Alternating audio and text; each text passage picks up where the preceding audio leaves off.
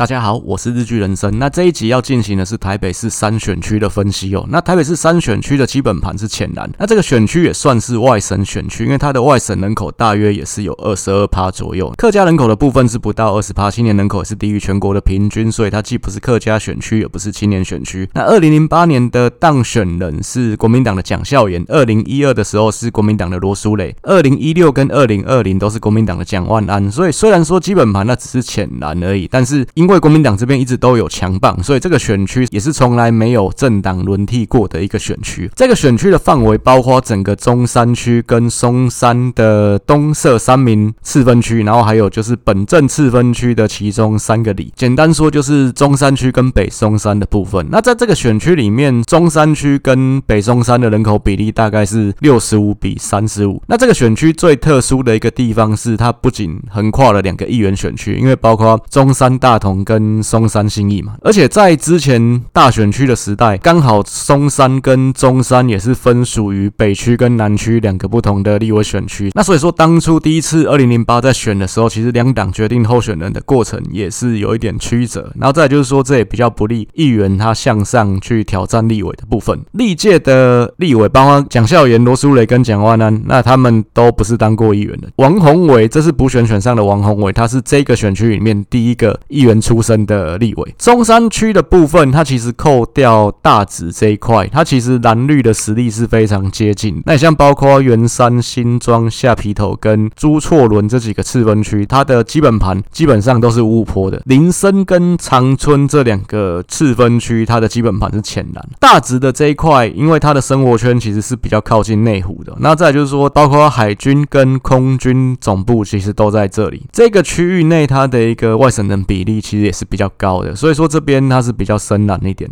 那在北松山的这一块，它像东社跟三民，其实它就是松山机场跟民生社区的这一带，它的一个基本盘也是比较深蓝的。再加上属于本镇次分区的这三个里：自强、鹏程跟安平。你像这个自强跟鹏程这两个里，你听名字就知道它是眷村里。所以说本镇次分区的这三个里，它的基本盘它又更深蓝了。所以整体来说啦，虽然说这个选区，尤其中山区多数的地方其实蓝绿差距都不大，但是因为加上大直，还有加上北松山的这一块，这整个选区算下来还是要算浅蓝的一个区域。我们进入到指标性选举回顾的一个部分。二零零四年的时候，阿扁在这一区的得票率是四十四趴，那连战的得票率是五十六趴。那二零一零的时候一样，苏贞昌的得票率也是四十四趴，郝龙斌的得票也是五十六趴，这是完全复制贴上的一个结果。也就是说，在双方都动员到极限的一个状态下，这个选区内蓝绿的比例大概是这样的一个分布。那接下来我们就是进入到历届选举结果的一个部分。二零零八我们一样不看中间选票的一个部分。这个选区当时其实蓝绿双方候选人的一个产生，其实严格说起来都是次佳选择。简单说，对这些候选人来讲，这个区域未必是第一志愿；然后再来说，对这个区域来讲，他们也未必是最强的一个候选人。因为刚刚有提到，像这个中山区，它其实是在当时台北市的立委选区分成北区跟南区嘛。那中山区是在南区，松山区是在北区。就是说，你当时你要决定候选人，其实也有一些作业上的困难啊，你到底要找北区的人还是找南区的人？那当然以人口数来讲，刚刚提到这个区域大概中山跟北中山人口是六十五比三十五嘛，所以理论上应该是中山区这边的人优先。那所以说，民进党当时提的是郭正亮，这个部分比较好理解，因为郭正亮他也是中山大同这一块比较强，那他在大同区那边抢不赢王世坚嘛，他也没有参加那一区的初选，他就是直接来这个选区。国民党这边就稍微比较曲折一点，因为当时来讲南区这边的几个候选人，像赖世宝、李庆安、林玉芳、周守训，他们都有选区了。潘维刚他们也要选连任，当时国民党在南区也是五个立委嘛，所以就必须要从北区这边找人。那北区这边松山信义区最强的是费鸿泰嘛，但费鸿泰他自己就是选七选区，所以他也不会来这边选。所以最后的结果就是，那找松山信义这边第二强的蒋孝严。所以蒋孝严他主要强的还是在松山信义这一块，只是说他也竞争不过费鸿泰，所以他就来这一区选。所以我说这一个区域当时第一次选举的人选，其实是双方都算是一个次佳选择了。那刚好提到这个选区中山的人口比较多，所以理论上大本营在中山大同的郭正亮应该是比较有一点优势。不过因为郭正亮这个人，他本来就是从以前呢、就是那种上政论节目空战型的立委，所以这个部分比较难形成他的一个优势，就是他在在地的那个经营的基础并没有这么的扎实。那当时选举的结果大概是六比四这样的一个状态。态。呃，因为本来民进党当时也就是处在一个比较低谷的状态下，所以蒋孝严在这个区域一样是碾压了郭正亮。二零一二的这一次就比较有意思，因为呃，我上之前也有提到过蛮多次，就是说二零一二的这次选举，民进党的优先策略其实是拿回二选区就好，那其他区域都是卡青菜啊呢。但是当时的一个状况，其实民进党八个选区摊下来，那七选区是没提名的力量嘛。不过当时的一个状态，其实这个选区的检余院才是民进党所有选区里面在台北市选的最好的一位，因为二零一二的选举，它跟在之前二零一零的市长选举中间只有间隔一年多一点而已。我们去跟二零一零苏贞昌那次选市长各个区域的得票相比，只有检余院他的得票是比苏贞昌是成长的。那其他的七个选区跟苏贞昌二零一零选市长比都是衰退。那包括二选区的姚文智也是衰退的。所以这个部分其实可以看得出来，就是说检余院他其实是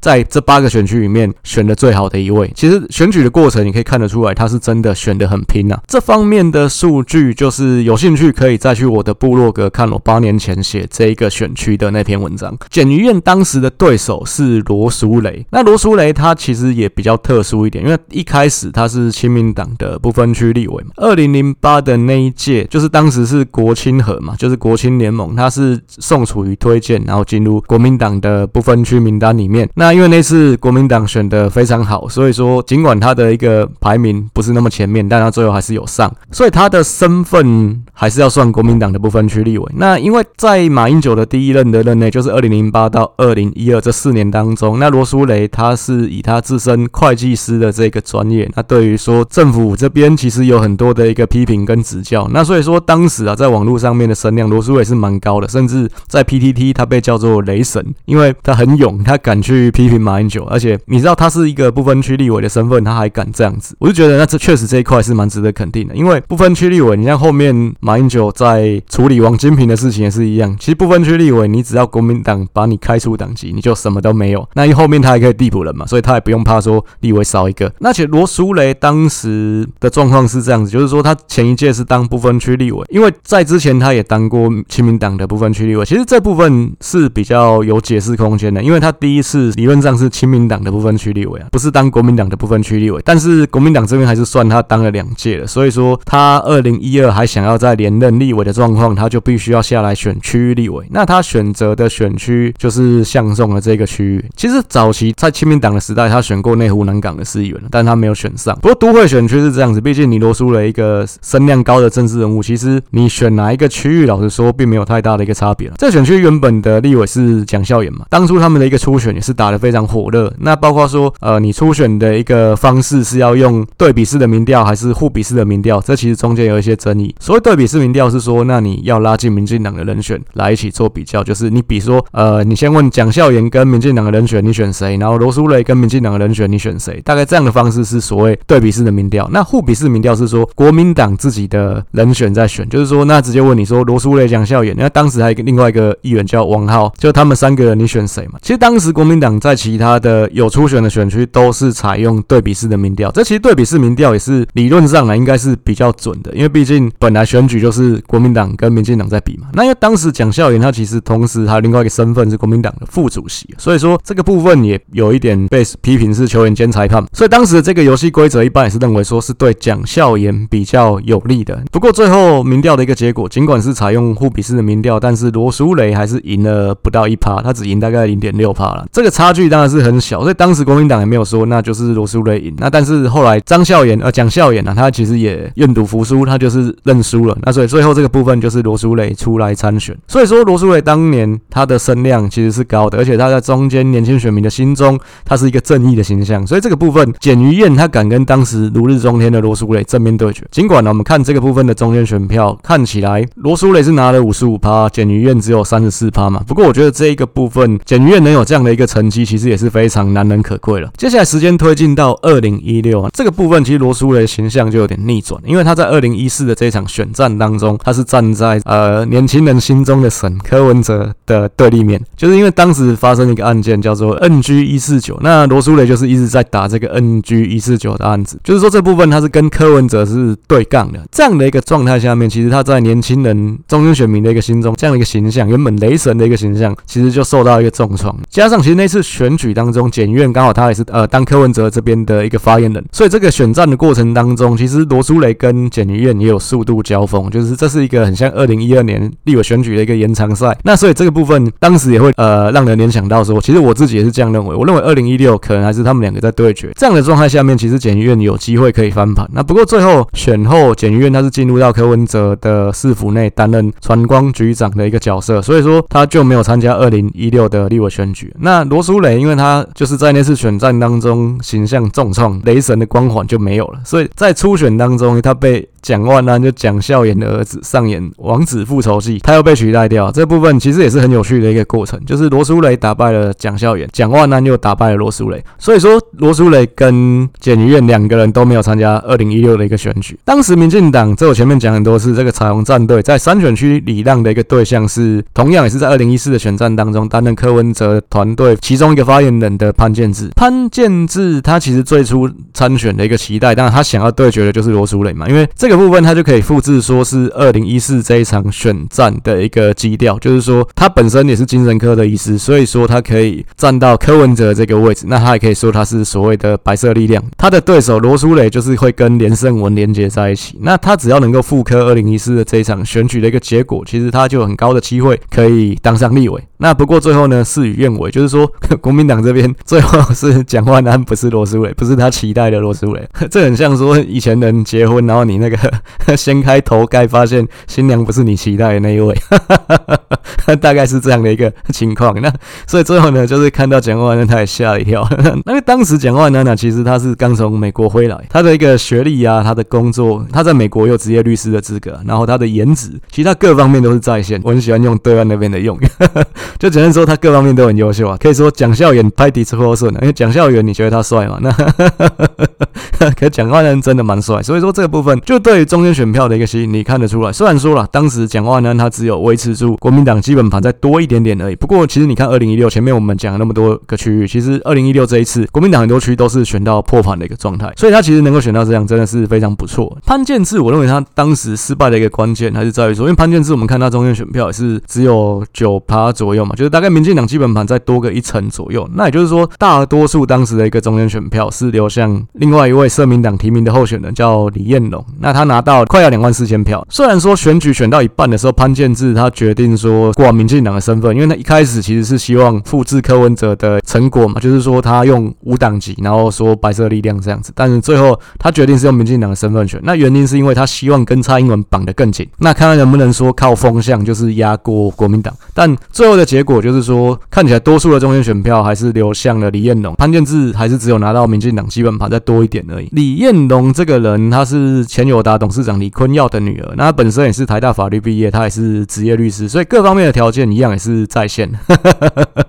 在当时的一个社会氛围下面呢、其实这样的一个条件，那他对中间选票自然有一定的一个吸引力。那我前面也提到过，选举其实就是看说你货架上有什么商品嘛。那你这个选区货架上面就是蒋万安、潘建志跟李彦龙。潘建志在各方面的条件上面，其实他没有办法压过蒋万安跟李彦龙嘛。所以说在中间选票的一个竞争上面，他自然就没有优势。那当然他就没有办法顺利脱。颖而出。蒋万安他第一届的一个立委任期，因为国民党刚好这个时候已经变成是少数的一方，所以说，呃，第一个他出生背景本来就就很特殊，他是蒋家庶出的后代。再就是说，他真的颜值方面条件非常好，所以说他非常容易成为一个焦点。那再加上他其实那一届的任内，他在几次的一个重大议题上面的表态，他其实都是偏向社会年轻人主流的一个意见，包括说最引人瞩目这个同婚的一个表决，其实当时蒋万安是按赞成的。那所以说，在二零二零的选举状态下面，他还是保有相当高的一个人气哦。其实说，我们看二零一八那次的选举，那个时空背景下面，丁守中他其实只输了三千票呢。所以说，以这个结果来推论，如果蒋万安选的话，他应该是可以赢。但是蒋万安当时不选，其实也是一个明哲保身的一个选择，因为毕竟他一任的立委都还没当完，那这部分肯定是会被嘴说他落跑嘛。然后再就是说，他要去跟年轻世代最爱的柯文哲对决，那他本身还是会受伤。所以这个部分，我觉得他这个选择绝对是正确，就是多等一届二零二二再出来选，这绝对是对他来讲非常正确的一个选择。二零二零的时候，民进党这边推出的人选是吴怡农。透过这一次的这个双帅对决，可以说民进党也是重新形塑了一个新的政治明星啊。那当时其实吴怡农无论攻守表现的也都非常得体，他其实也没有说用非常尖锐的一个方式去攻击蒋万南，基本上就是在于说选举的格调上面，我觉得他保持的非常好，所以成功争取到比较多的一个中间选票。因为吴怡农的颜值其实是在线的嘛。就我们看中间选票的这一块，当时蒋万安是拿到三十九趴，那吴怡农是拿到四十七趴，所以看得出来吴怡农这边还是比较多一点的。当时就上一集也提到过，柯文哲在那次选战当中的布局的提名策策略，其实都是冲着民进党而来，怎么样能够让民进党少一席是一席，这个就是柯文哲那次选举重要的战略目标。所以当时他看到这个双帅对决就位，所以他又去找了一个何锦龙来凑所谓的三帅。那只是说这个帅度上面其实还是有明显的一个落差嘛。所以说何锦龙他在这个选区能够激起的涟漪，明显的就不如七选区的这个蔡宜芳。所以说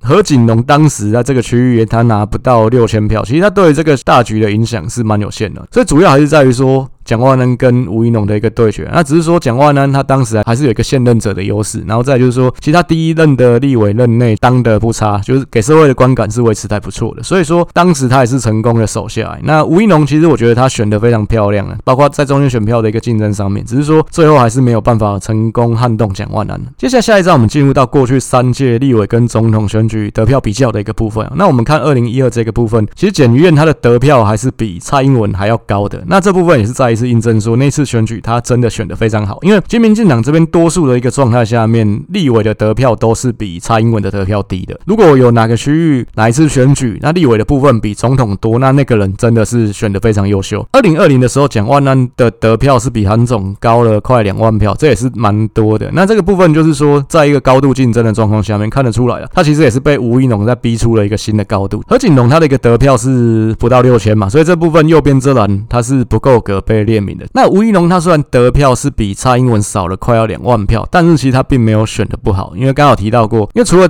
得票率的部分，他其实已经比民进党在这个区域的基本盘高出快十趴。那在中间选票的一个竞争上面，他其实也比蒋万安拿到更多的一个中间选票。那尤其是他其实刚出来，他的知名度也并没有很高，因为他之前也不是在从政嘛。那反观蒋万安，他已经是现任的立委，所以这一块我觉得他真的还是选的不错。主要还是说基本盘方面有一些差距。那再加上蒋万安，他毕竟是现任，而且过去四年在选民心中的评价是好的，所以说。这个部分他还是输了一点。接下来三张我们就是同样在补充最近三届选举蓝绿在各个次分区总统跟立委的一个得票状况。二零一二的时候，无论罗书雷跟简余晏，他们其大致上在各个次分区他们的一个得票状况都是跟总统候选人的部分是联动的。那并没有哪一个区域说有谁特别强，跟自家候选人这边看起来得票有脱钩的一个情况。民进党这边不管是总统还是立委，都是只有新庄次分区有赢过国民党。那二零一六的状态是。是潘建志这边，虽然说他跟蔡英文的差距是比较大一点啊，不过说各个次分区来看，他其实也是跟蔡英文维持在固定的一个比例哦，所以说这边看起来他也是没有哪个区域比较强。蒋万安的部分其实就可以看得出来，各个次分区其实是有一点差距，就是跟朱立伦比起来，你像比较深蓝的大直跟属于北松山的东社三民本镇这边，他的跟朱立伦的一个差距反而是比较小的。那但是在中山区的其他区域，那尤其像圆山、新庄、下皮头这几个区块，其实蒋万安选的比较好，那这部分也是比较值得注意的一个点，因为其实蒋万安是外省人，而且其实他的身份很特殊，他就是蒋家的后代嘛。虽然说不管蒋家的本家有没有承认这点，但是媒体还是把他视为是蒋家的后代嘛。但是这样看起来，刚刚提到元山、新庄、下埤头这几个区域，其实是传统本省人为主的区块，看得出来这些区域其实对蒋万安的接受度还蛮高的，就是尤其比朱立伦高了。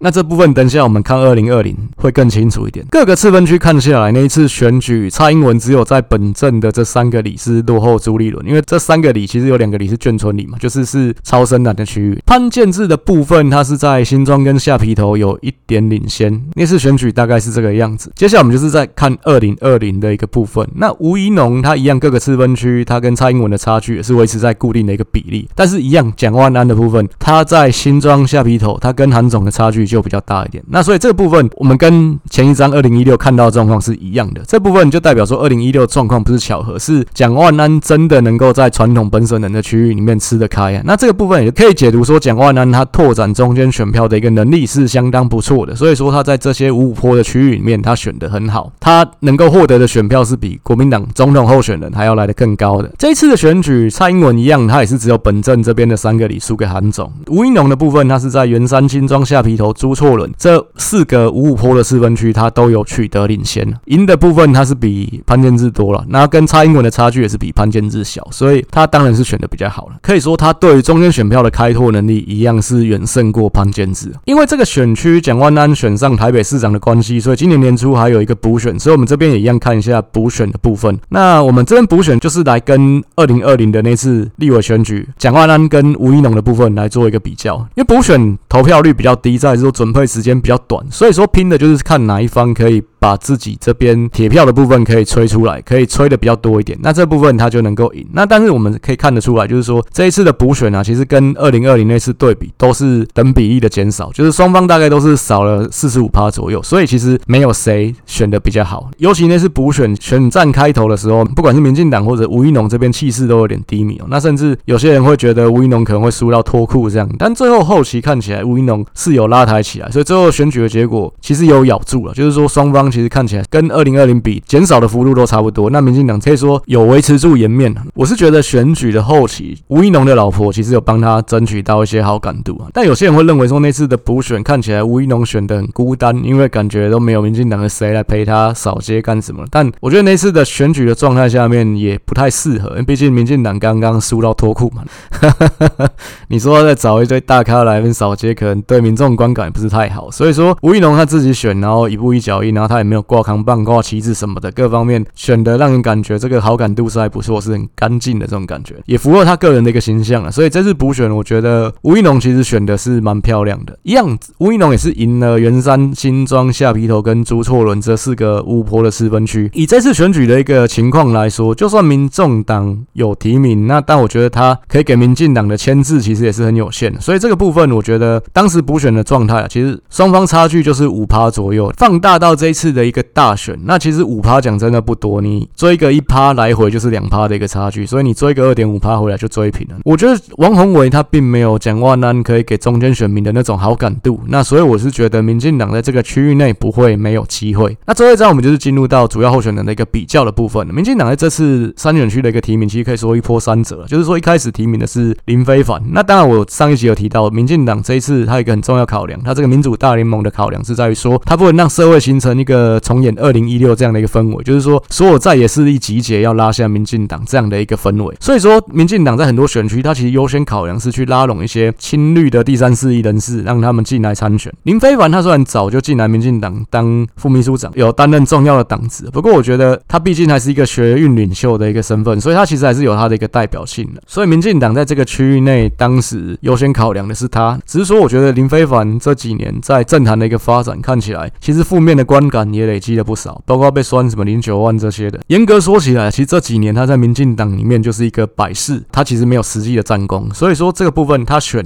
我觉得他能量不是强的，对于选民的一个说服力来讲也不是很强。因为尤其是你之前又没有任何选举经验，你也没有选议员，就是直接跳过来选立委的一个状况。我其实不是很看好他在这次选举当中的一个爆发力。也刚好就是因为 Me Too 的关系，那这一把火林非凡也退选了。之前民进党其实一度有考虑几个人选嘛，甚至。其实连瓜吉都有被点名过，在决定之前，最后一波有传出来的人选是林亮君。那我认为，其实考量林亮君的功能性，其实也是跟一开始选林飞凡一样，就是他也是一个象征意义，就是说他这一区也没有说想一定要赢，那只是说，因为林亮君他之前是时代力量嘛，现在是无党籍的一个身份，那把他拉拢进来，对于说民主大联盟，他是有一定的一个象征意义。不过这部分这个举动，其实也引起民进党的内部的一个反弹，包括反弹最厉的就是另外一个民进党的议员叫陈怡君嘛，当然陈怡君他。本人也是有积极表态说想要选这个区域，不过因为他的一个票仓还是在于大同区的大龙洞那一带，他其实也是一个陆军型的议员。之前二选区的分析也有讲过，那所以说他过来选中山这里，我觉得也是顾基本盘而已啦。就他的爆发力一样，我觉得也是不强的。那是最后百般曲折之后，这个选区其实是拖到七月中才提名，是民进党最后提名的几个选区之一啊。民进党这边最后提名的人选是自家人谢佩芬，那我就觉得这也是一个很好的安排，因为上上。集在六选区的分析也有提到过，就是说林佩芬他虽然过去四年都是在大安区这边经营，那也是希望能够再选一次。不过最后民进党还是选择苗博雅。那当然苗博雅本来确实也是一个比较好的选择，因为苗博雅的新闻性跟选战的爆发力其实都比较强。然后再来就是说，因为苗博雅其实比较现实，他就是有选过两届的议员嘛，那也这一次他在大安区的得票也是所有人里面，不管是绿营还是说放到全部的议员，他都是第一高票。就这个部分其实确实没有选择谢佩芬也是合理的一个选择。谢佩芬他去年没有选议员，那立委的部分最后也没有拿到，所以当时觉得比较可惜是说，那最后他就是两头空的一个状况。不过还好，最后他又获得了别的选区参选的一个机会。我觉得对谢佩芬来讲也是一个很好的一个安排。那毕竟他四年前选大安区真的选得非常漂亮，尤其是在你的知名度不是说太高的这样的一个状态下面，我认为他是比起林飞凡更能够威胁到王宏伟的一个人选，所以我觉得安排他是非常好的一个选择。那王宏伟是五十四年次，今年五十八岁；谢佩芬是七十六年次，现在三十六岁，所以两个人年纪是有一段差距。那当然，谢佩芬还是比较贴近年轻中间选民的。学历的部分，王宏伟是政大新闻系，谢佩芬是台大法律系法学组，这是一类组的第一志愿的。所以说，谢佩芬这个部分也是比较优胜的。经历的部分，王宏伟当选过五届的议员，其实应该算四届，最后一届只当一个月。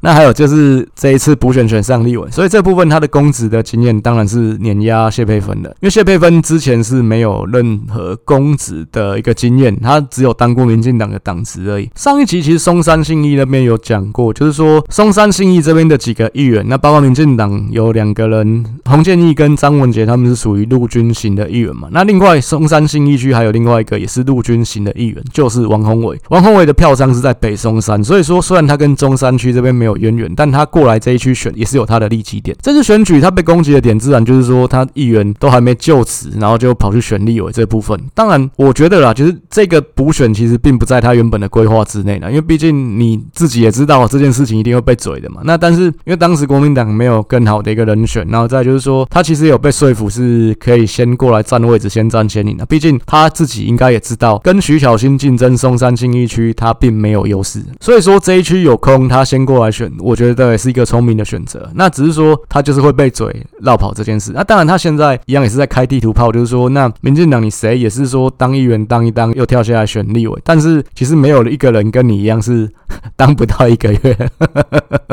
人家至少都还有这一任都要当一年。所以说这这个部分这有点在偷换概念的一个感觉了。不过我是觉得人往高处跑，那议员的部分其实一个区域也不是只有一席，对我来讲啦，其实不是特别有杀伤力的一件事情了。但每个选民在意的点不一样。不过我觉得王宏伟他比较大的一个问题还是在于说，相对蒋万安来讲，反而他比较像是一个深蓝鹰派的政治人物。这东西讲可能有些人听了比较刺耳，但是我个人是这样，就是我自己还是会讲我想讲的话。其实我觉得王鸿薇这个政治人物表现出来，他这个高级外省人的习气还是比较重一点，就是他本来就是新党的嘛。反而蒋万安给人的那种好感度其实真的好很多，所以说这部分我觉得这是他的一个包袱。你像这个选区，当然大直跟北松山这边本来就是深蓝的，那这当然是它的一个优势区块。但是其实中山区其他的区域，尤其像圆山、新庄、下皮头、朱错仑这几个次分区，其实都是传统本省人的聚落，都是老台北的聚落。刚刚前面的各次分区的分析也有提到，蒋万南的这块其实蛮吃得开，但是你王宏伟在大选当中，你有办法吃得开吗？我觉得这一块是个问号。补选的时候，吴怡农在这四个区块。其实都是赢的。那如果说谢佩芬有办法在中山区这边拉开跟你的差距，那其实我觉得这次的选举真的没有谁稳输稳赢的一个状况。其实我们看到谢佩芬他刚被提名，他就很拼，就已经开始在站路口了。那甚至我看到一些视频，就是我觉得，哎，他在站路口，他讲，请大家支持几八分的谢佩芬，这